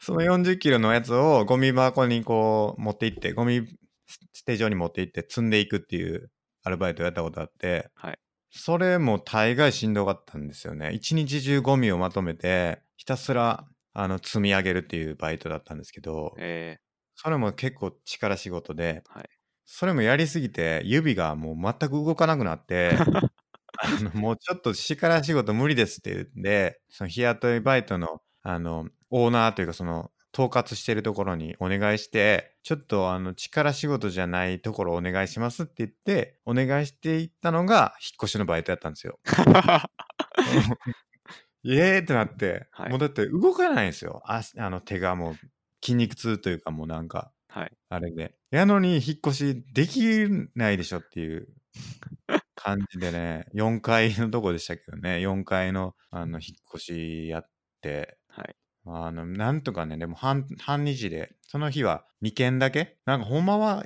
越しって1日なんか結構やるみたいなんですよえ朝2件昼から3件とかはいやるみたいなんですけど、もうその日はたまたま朝だけで終わって助かったんですけどねーなるほど。っていうんでね僕はその荷物運ぶっていうことに関しては結構いろんなバイトやったんで勘弁してあげてほしいなって ああ、そういう背景があったんですね。そうなんですそうなんですなるよほど。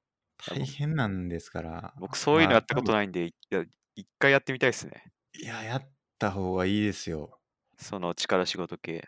うん、こういう仕事があるんだなっていうことを知りますからね、はい結構僕は1日とかその自動車のマットのやつは30日とか1ヶ月ぐらいやったんですけどはい。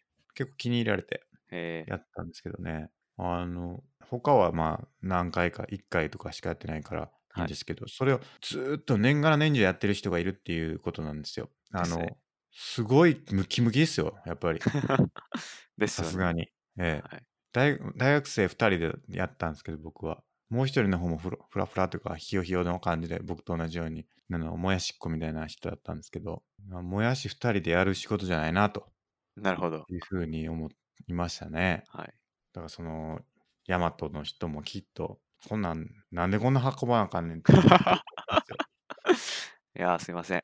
いや本当に謝っといてもらって、はいじゃあ次行きますか次、次じゃあお願いします次。えー、浄水器おすすめですっていうことですね。はいはいすけさんちはつけてます浄水器。ついてますねおお僕は二段構えでつけてますー、ね二段構えと言いますと。あの蛇口にもついてますし、はいあの水道あのキッチンのはい。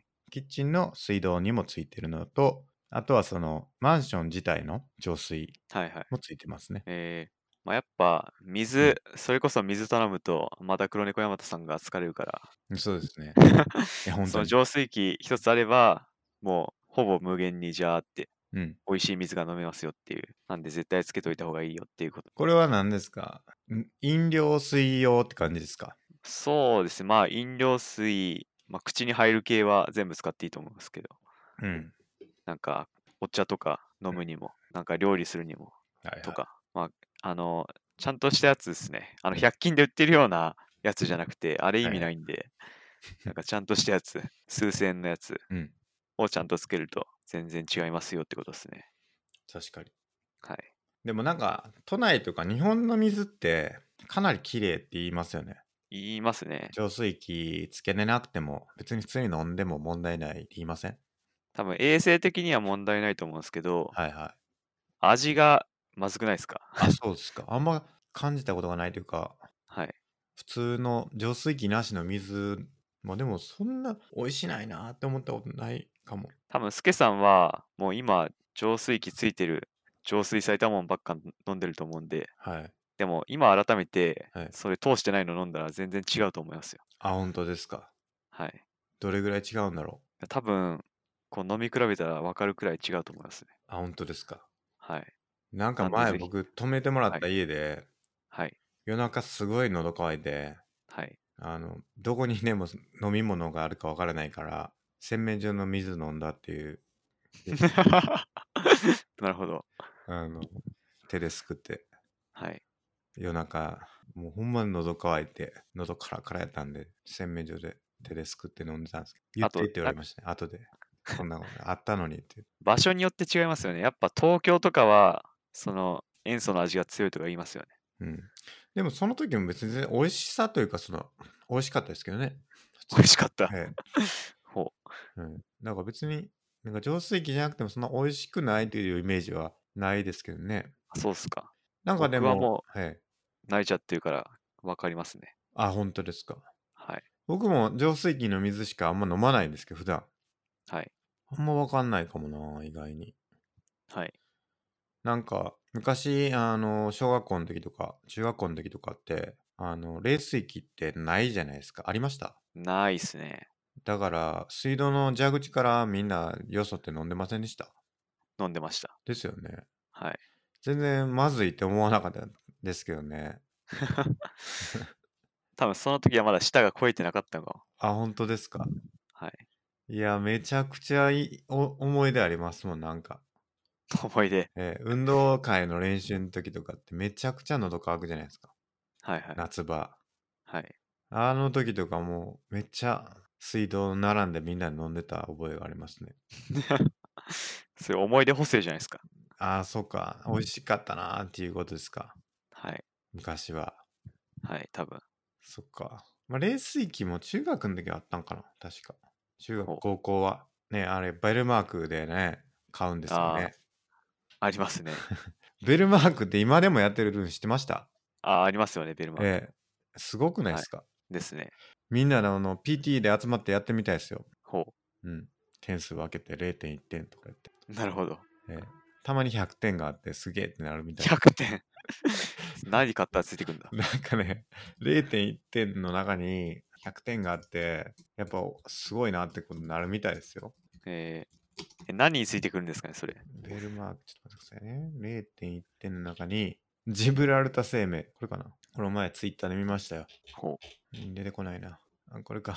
これか、これか。PTA の役員になって、ベルマークをせっせと仕分けしていたんですが、0.5点とか、0.7点とか、どういった0.5点だとか、0.7点だとか、その0.2ポイントの間に一体どんな優位差があるんだって言われて、誰つでもあるまいしって思ったら、100点のジブラルタ生命のやつが出てきたっていうツイート。えツイートがありましたね。すごいですね。まあ、このベルタ、ベルマークは相当、あの、物議醸してるみたいですね。ー、ほう。会社にいないですかその、子供の PTA に参加してるいやー、聞か同ないで僚すとね。か。あ、本当ですか。僕は。はいなんか、PTA に参加してる人の話とか聞きますけど、ほう。うん、PTA って大変やなって思って、見て、みはい。聞いてますね。ほ結局、その、切り離してちゃんとこう、仕分けして、あの、シートに貼るみたいなことしないといけないみたいですね。ジベルマークは今、いまだに。う。なるほど。えーそれをなみんかななで手分か、けしてやると。なかなか、なんか、アナログですね。相当アナログですよね。はい。いやー、やばいでしょう、それは。なんとか電子化というか、うまいことやりたいですもんですよね。ですね。 まあ、浄水器、ビルマーク集めて買いましょうってことです ね。まあ、それは学校ですね。 じゃあ次行きましょう。次。次は、すけさん、洗濯の洗剤何使ってます洗濯の洗剤は、はい。えーと、なんだっけな。多分アタックとかあの辺ですね、多分。アタック。うん液体液体です、液体です。えーなんかいろいろ僕格闘技やってて、うんやっぱこの着てるラッシュガードとか結構使いまくってたら臭くなってきて、こう洗濯してもいまいち取れないとかうんに悩んでたんですけど、うんだから調べたところ、やっぱ粉末の方が結構匂いとか取れやすいらしいんですよね。あ、そうなんですか。はいへえなんか液体洗剤だとなんか微妙なのが多くて、これ本当に洗ったのかなっていう感じのが多かったんですけど、うん。なんか粉末の方がいいらしいです。へえとせ思ってたら、はい。と思ってたら、最近めっちゃいいの見つけて、洗剤 で。なんかトップクリアリキッド抗菌っていうはい洗剤があって、なんかそれがそういう匂いとかに対応したはい。洗剤で、はいそれ使ってるんですけど、めちゃくちゃ良くて、それは液体。液体です。液体なんですけど、結構めちゃくちゃいいっていう。ほうほう。結 論結論としては、クリアリキッド抗菌最高 っていう。あのなんか最近っていうかあのなんとかチャレンジとか言って、はいなんかあのなんていうんですかトリポットじゃない鳥ポット、オキシ漬け鳥なんとかっていうあの鳥ポットかないや違うななんだっけあの洗剤洗濯のいやなんか YouTuber が食べたとか食べた食べないとかあのなんだそれ。竜巻みたいになってるあのはい。あのー、なんて言うんですかね、やつ。洗濯機の洗剤のね、なんて言うんだろう、あれ。なんか固形のやつですよ。固形の、カプセルみたいになってるやつですよ。はいはいはい。ジェルボールみたいな。そうそうそうそう。はい。あれはどうなんですかねジェルボール使ったことないですね、僕。あれをなんかね、YouTube、あ、ジェルボールか。ジェルボールですね、まさに。ジェルボールはなんか楽ちんだとか言ってはい。言われてますよね。あー、どジうェなんルですボかールね。 3D。はいはい。これをなん使かったことないですポーンね。と掘り込むんですかね。はい。なんかこれはなんか良さそうに見えますけど、どうなんだろうなと思ったり。そうですね。ジェルボールを食べるっていうのでね、YouTube が。YouTube がありましたね、それ。ありましたよ炎上したね。やつですよね。なんか、はい。ええ例の健康、そうそなうんそかうみんな真似したらどうすんだみたいな。そうそうジェルボール状の洗剤を食べる行為が10代を中心に YouTuber の間で流行していますって。ありましたね。タイドポットチャレンジ か。やばいですね。はい。 YouTuber 何するかわからんなと思って。定期的にそういう炎上系流行ありますよね。ありますよね。何ありましたっけなんだろまあ、あの、高いところ登るやつはよくありますよね。う。はい。高い、あの、中国とかの建設中のビルに登るやつ。あ見たことありますー、ないかも。なんか、ものすごい、ふーってなるよ、あれは。あー、でもなんか高いビルをぴょんぴょん飛び回るとかのそ動画うありますよね、よそうく。そうあれ、怖いなーって思って。はい。 で、しかも、たまに、あの、最後になっちゃってるやつとかね、ありますよね。ありますね。ええそれで落ちちゃって、死んじゃったっていう話とかはありますからね。はい。まあ、ロシアの人が、ロシアの若者が結構命知らずでやってるみたいな話とかがありましたけど、あれ本当に怖いですからね。はい。 命知らずもいいとこですよ。まあっていうんでね、まあ、あの、洗剤食べないでくださいってことを言いたいですね。はい。あと、クリアリキッド抗菌はすげえぞっ ていう。これ、ライオンの人聞いてないかないや、聞いてますよ。聞いてたら、ちょっと、このポッドキャストに1年分くらい届くかいいですね。も。そういう宣の伝してくれてありがとう。1年分みたいうん、お待ちしてますね。な。はい。 僕ら、あの、いろいろ紹介しますから、ね確かに。してますけど、もらってないですからね。まだ届いてないですね。はいい、ろい言っろときますけど、あのはい僕らあのあのノーギャラでやノーギャラ。あのギャラもらってませんからねはい。 某スケさん、そうではいすね。スケさんのとこにイボの糸届くかもね。闇営業みたいになっちゃいますからねそれははい大変なことになっちゃうんで気をつけていきたいと思いますけど、はい。ね、僕ら会社通さずにそういうのもらったらどうなるんですか大丈夫なんですかねまあ大丈夫じゃないですか、多分。まあ大丈夫ですねはい。はいなのでぜひ送ってくださいってことですねじゃあ次行きましょ次。そうですね。次、スケさんいきますか。ういや今日はあの孫さんのやつ全部マジっすか。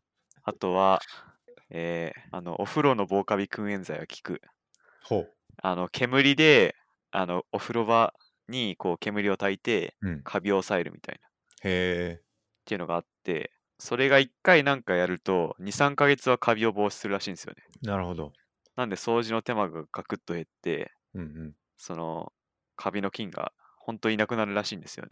へえ。防カなんビでこれがおすすめ。やってます。たまにやってます。掃除はするんですか掃除もします。まあでも、カビが出なくなるみたいな。えー、その壁とかを洗ったついでにこれを炊くみたいな感じですかそうですね。なんか一番いいのは、一通り掃除してからうんなんかやるのがいいらしいですけど、うん別に掃除しなくても、それ使ったらなんかカビがもう増えなくなるみたいうーんならしいです。なるほどなるほど僕のところはあれですねあのお風呂洗って最後に60度のお湯にするんですよ60度っていうのはまあ一番高い温度なんでもっと高くできるならもっと高くした方がいいと思うんですけどはい。まあやけどに気をつけつつ60度にして壁とかにかけるとほう。するとカビが生えなくなるっていうえのが試してやってんだかなー、熱試して湯かでカビを退治みたいそうそうそうカビ退治っていうんでね多分試して買ってんで、な。そのうん50度のお湯をかけるだけっていうんでやるみたいですねなるほど。これやってますよほう、やっぱ違います。結構違うというかこれでほとんどカビは生えてないですねもう今3年ぐらい住んでますけどはい。うんなんで結構これもいいんじゃないですかねなるほど。防カビくんエンザイムちょっと試してみたいです ねこれ また調べたらライオンの製品だったんで、もしかしたらこれもまた1年分来るかもしれないな。あれ真央さんは確かライ オンに勤めてたっけ いや、ライオンの回しもではないです。 ライオンに勤めてた可能性がちょっとまあライオンすげえな。まだまだどこで勤めてるかっていうのは明らかはいになってませんですからね、なってないんで。真央さんは某 IT 企業って言われてましたから確か、はい。エンタメ系 IT 企業でしたっけそうっすね。どこかまあライオンかなひょっとしたら、ライオン。 もしかしたらこのポッドキャストのスポンサーにつく可能性ありますね。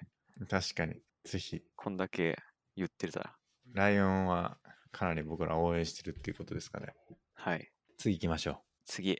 えー、そうだな。酵素系漂白剤は効く。あ、でもまあこれ、うさっきからずっとあ の洗剤の話ばっかじゃないですかいや、僕洗剤でその格闘技ことでだいぶ悩んなでるほ試ど行錯誤したんで、そういうことか はい。なんでこんな洗剤の話多いんやろと思う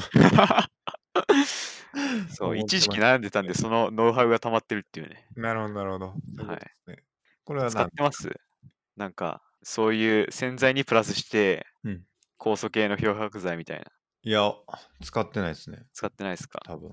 あれもなんか結構効きますね。何がいいんブライトとか、ブライト。 ライト。またライオンですかマジいで。や、マジわでかんないうんですけど。あ、ライオンだ、こ れも。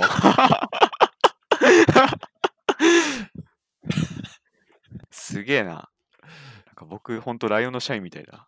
え、そういうのはなんかシャワリかなんかで変えた。シャワリってわけじゃないはずなんですけど。ライオンすげえな。ななんでもかんでもマジでこれ。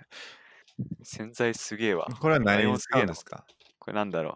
あの洋服の匂いとか帽子みたいうーな。ん。なんかよよく落ちますよみたいな。はいはい。漂白ってことは、まあなんかその衣装を選ぶ感じですかね。ああ、いや、でもなんか酵素系なんで、はいあの、大丈夫なはず。うーん。そういうのは色とかは、あ色落ちは大 丈夫。酵素じゃない、酸素系だ。あ、そう酸素系。 はい。なるほど、なるほど。そうですね。酸素系ですう。ん酸素系なんで、あの、その色落ちとかは心配ないです。なはるほど、なるほど。い。大丈夫と。大丈夫です。なるほど。あんま洗剤を意識したことないかもしれないな。え、でも T シャツとかうん、何回も着てたら臭くなるとかないですかなんかね、T シャツによる感じがするんですよね。と言いますなと。いですかなんか、この T シャツ着たときは、やけに匂うなっていう、ないですかあー多分それが T シャツが山ほど着てるからだと思うんですよね。いやー、そうなんかな。え、あんま着てないけど、くせえみたいな、そうそうみあるってことですそうか2、3回しか着てないんだけど、妙にこの T シャツ着たときだけ、匂うなっていうえのがあるんですよ。素材なのかなるな、多分。ー、素材もあるかもしれないですね。なんか分厚めの素材なのかもしれないんですけど、はい。なんかね、だからその時は、あ、今思い出しました。あの、さっき、あの、言われたやつやってるっていうので、はい。あの、AG プラスのスプレー買いましたよ。おうやってますよ。どうっすかだから、いや、ちょっと わかんない。やっぱり自分の匂いってやっぱりなかなかわかんないなっていうのがあって、はい。でそんなでそこで そのよく匂うなって思う T シャツがあるんですけどはい。それを着るときに、まあ、あの AG プラススプレーしたらひょっとしたら匂わなくなる可能性ありますね。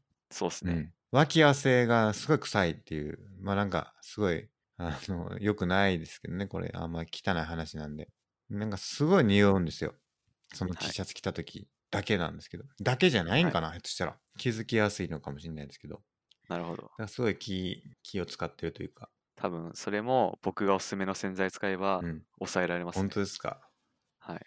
洗いのせいなのかな多分普通の液体洗剤、僕がいろいろ使った結果、はいあんまりそういう匂いとかに強くないんで、うやんっぱ洗剤変えるとだいぶ変わりそうだなって。なるほどえそれっ思いてます洗った後すぐ匂っても匂わないんですか、すぐ匂っても、と言いますと。いや、要するに、別にその、僕がよく匂ってくるなっていう T シャツ、はい。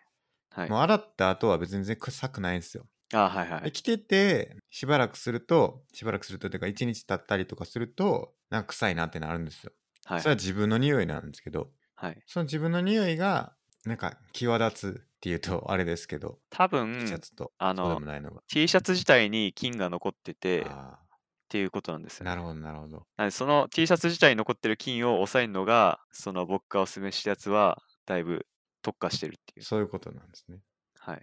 なるほど。確かにな。ちょっとそれは検討してみよう。はい。なるほど。人生においてやっぱ自分の匂いというのがかなり前回も話しましたけどあのき給油を使わないとなと思ってるんで、そうですね。えーできるだけ匂いたくないもんです ね。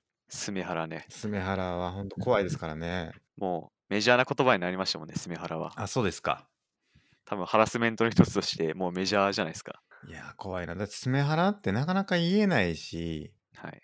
言われにくいですよね。そうですね。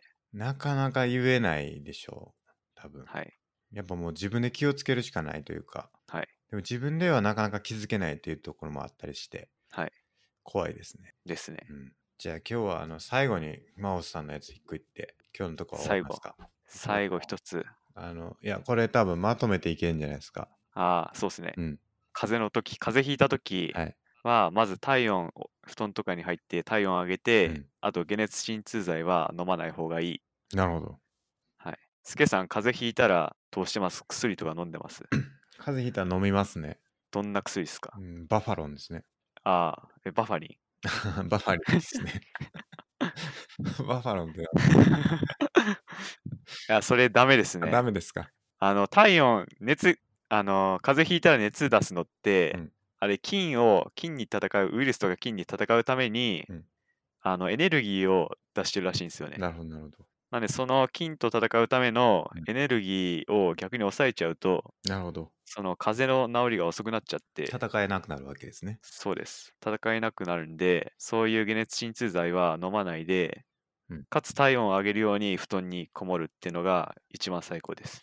なるほどな僕はあのあれですねあの体温上げるっていうのはなんかしっかり食べてはい。あの、これもまた、僕らのバイブルの班長の、班長。風の会っていうのがあるんですよ。はい。班長が、やばいってななる会があるんですよ。ほう俺、風邪ひきそうみたいな。あと、このボタンを押したら、風邪をひくというボタンがあって、そのボタンの周りを悪魔が撫でてるような状態とかやって、なる ほど。もうほんま一歩手前ってことですよね。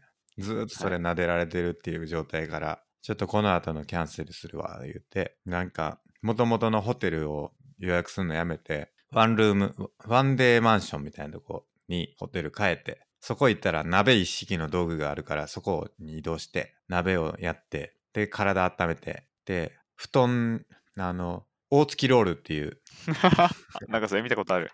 大月ロールっていうのがあるんですけど大月ロールっていうのはあの班長があの布団を足元まで巻きつけてでさらにこう折り返すっていう、まあ、これはいまた画像貼っときますけど、完全防備大月ロールこれですねはい。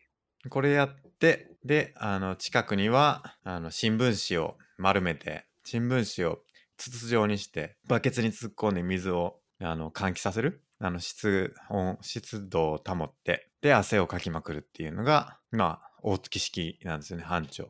はい。なんで僕も同じような感じで、結構温まるものを食べたら、そのまま体を温めるというか、そのおふ布団で温めた状態でしっかりくるまって、あの汗をかくっていうのをやってますね。 なるほど。え まあ、こそれは正しいですね。あとはなんかタモリの風邪の治し方っていうのがありますよね。知ってますあそれは知らないですね。タモリの風の治し方っていうのがあって、 熱いお風呂に入るんですってほ。ひたすら汗に入るっていうのをややるみたいですよ。なるほど。うんまあそれも理論としては正しいですね。うん体温を上げるっていう。そうそうそう。タモリ式。で、最後に熱くしたお酒を飲んでると か。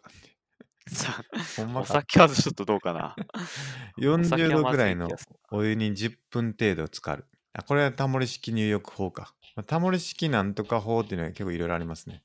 はい。うん。それやったりとかしますね。なるほど。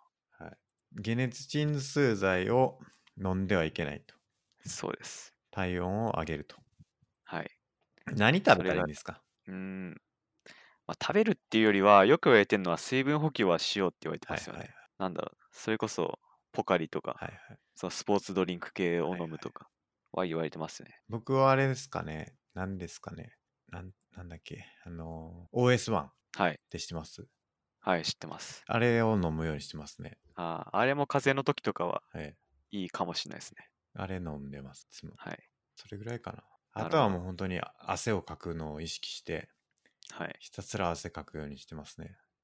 まあ多分汗かくっていうか、体温を上げるのが重要だと思うんですよね。なるほど。はい。体温を上げたら、か必然的に汗をかくとはい。いうことなんですね。ですね。なるほど。体温を上げるにはどうしたらいいですかもう布団にこもるしかないと思ってます。 なるほど。それこそ大月ロールじゃないですか。大月ロール素晴らしいですね、やっぱり。素晴らしいでうす。ん。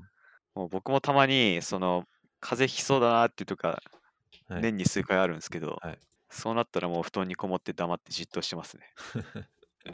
確かに。大月班長はね、次の日、すっかり熱下がって、おじや食って、あの、汗流して、ちょっと時間まであるから散歩に行くやろっていう、散歩行こうかなと見せかけてベッドインって言って、もう一回、もう一回大月ロールやりますからね、朝からあの仕上げの大月ロール言って、はい。あの、一回熱下がっても大月ロールもう一回やるっていうあことみたいですね、どうやら。あ、それも正しいと思いますうんねだ。からやっぱ熱下がったなって思ってからの油断がやっぱりこう再発はいにななりますからね。ですね。 やっぱこう下がってからもう一回一汗かく。もう一汗。っはい。ていうのがやっぱりこうできんのだ、クズにはっていうことでしょうね、多分ね。なるほど。うん、まあそんなこと言ってなかったですけどね、大月班長は。いいですね。はい。班長、でも、開示編の時の、開示の時の班長と全然違いますけどね。そうなんですね。ちょっと僕読んでないんでわかんないですけど。早く呼んでもらった方がいいですね、これは。 あの、大月班長も、あの、班長も僕らのスポンサーなんでね、公 式。はい。はい、この2つですね、ライオンと班長っていうことでやっていそうっけすたねらなと思いますね。そんなところですか。そうですね。とりあえず僕が試したのはそんくらいです。じゃあ、第2回ライフ特集、ハック特集は、マゴスさんの回だったということで、また次、第3回は僕の番でやります。そうですね。まスケさんのもはい。結構溜まってると思うんで。溜まってますね、いろいろ。また第3回やれればなと思います。はい。今日も2時間なんで、こんなぐらいにしときたらなと思います。はい。はい。本日もありがとうございました。ありがとうございました。